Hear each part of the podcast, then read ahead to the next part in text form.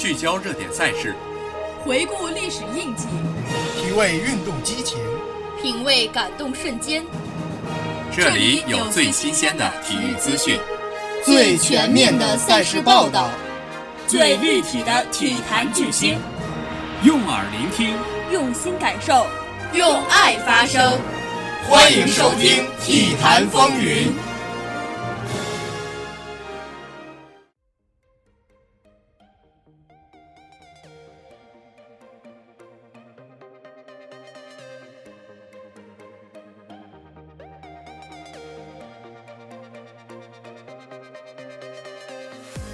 纵观体坛风云变幻，尽在体坛风云。大家好，我是主播高子峰。Hello，大家好，我是主播郭婉晨。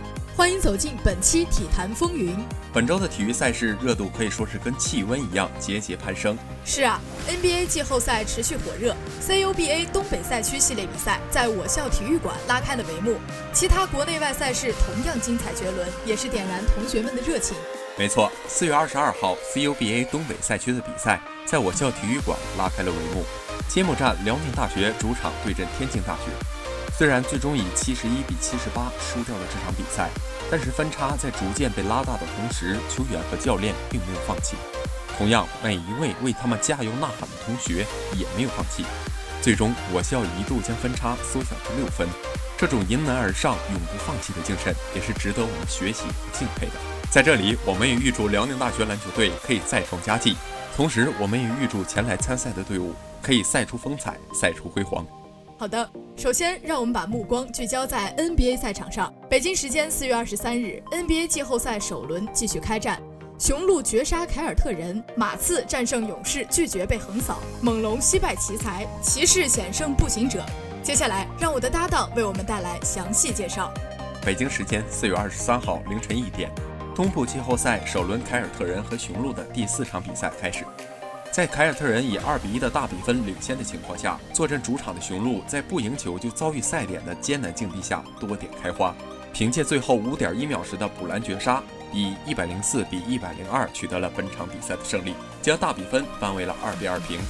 另一场比赛，马刺主场经历苦战，以一百零三比九十击败勇士，将总比分追成一比三。下一场比赛，马刺将前往奥克兰的甲骨文球馆与勇士进行五番战。波波维奇继续缺席，助教梅西纳代理指挥本场比赛。而站在悬崖边上的马刺，开场便气势如虹，上半场一直保持领先，并拉开十分以上的差距。勇士下半场开始发力，杜兰特带队不断缩小分差，并在末节追至仅差两分。但阿德联手吉诺比利力保马刺拿下比赛。马刺面临着困难和压力。球队再输就将被横扫，主教练波波维奇仍未回归执教球队。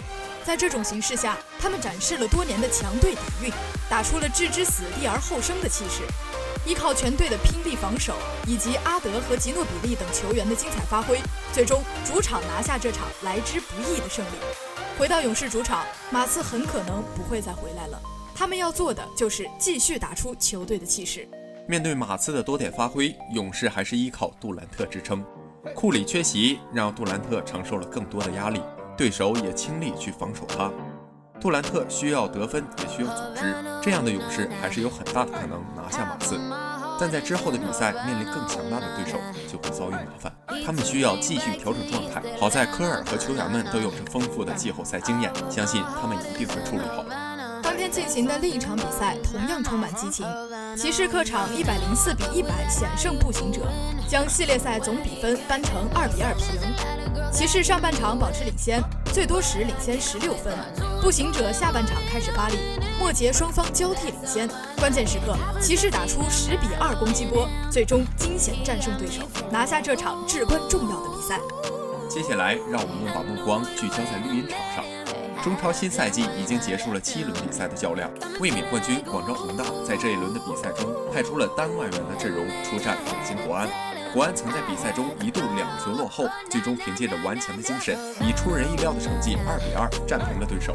这都好在最后时刻巴坎布的爆发帮助球队扳平了比分，避免了主场落败。没错，巴坎布作为西甲联赛的当红巨星，赛季初加盟北京国安，但是由于索里亚诺的出色发挥，一度让巴坎布难以获得出场。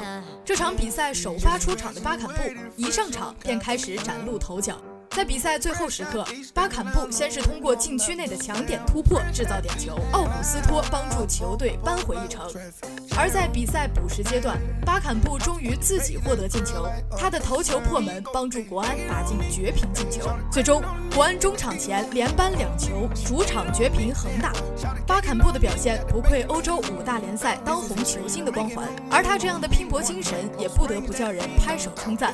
而在这场比赛中，巴坎布这样的表现。让人不禁为他送上掌声，而巴坎布也用一次次的努力换回了回报。在赛后，魏义东坦言，一切并没有像大家想象的那样，北京国安带回到了二比二平局的局面，国安几乎在绝境下拼下这一分，这就是足球的魂魄所在。王长庆也表示，这就是国安精神，真是太漂亮。我们这种表现，球迷没有理由不爱他。虽然是平局，但是我觉得球迷完全可以接受。截止二零一七年十月，广州恒大足球俱乐部已经连续七次获得中超联赛冠军，也是中超联赛中夺冠次数最多的队伍，并获得两次中国足球超级杯冠军和一次中国足协杯冠军，两次亚冠联赛冠军。既然提到了恒大，那么就不得不说一说他的老对手上海上港了。恒大在上个赛季一路高歌猛进，提前两轮成功卫冕，实现中超七连冠伟业。而上海上港在上赛季来势汹汹，大有与恒大争冠之势。然而三次错失在积分榜超过恒大后，上港逐渐被拉开了差距，最终位列第二，与恒大的总积分也仅仅相差五分。没错，而在本赛季，上海上港一路过关斩将，目前以六胜一平零负的优越成绩稳居积分榜第一名。不知道今年的冠军究竟花落谁家？接下来就让我们拭目以待。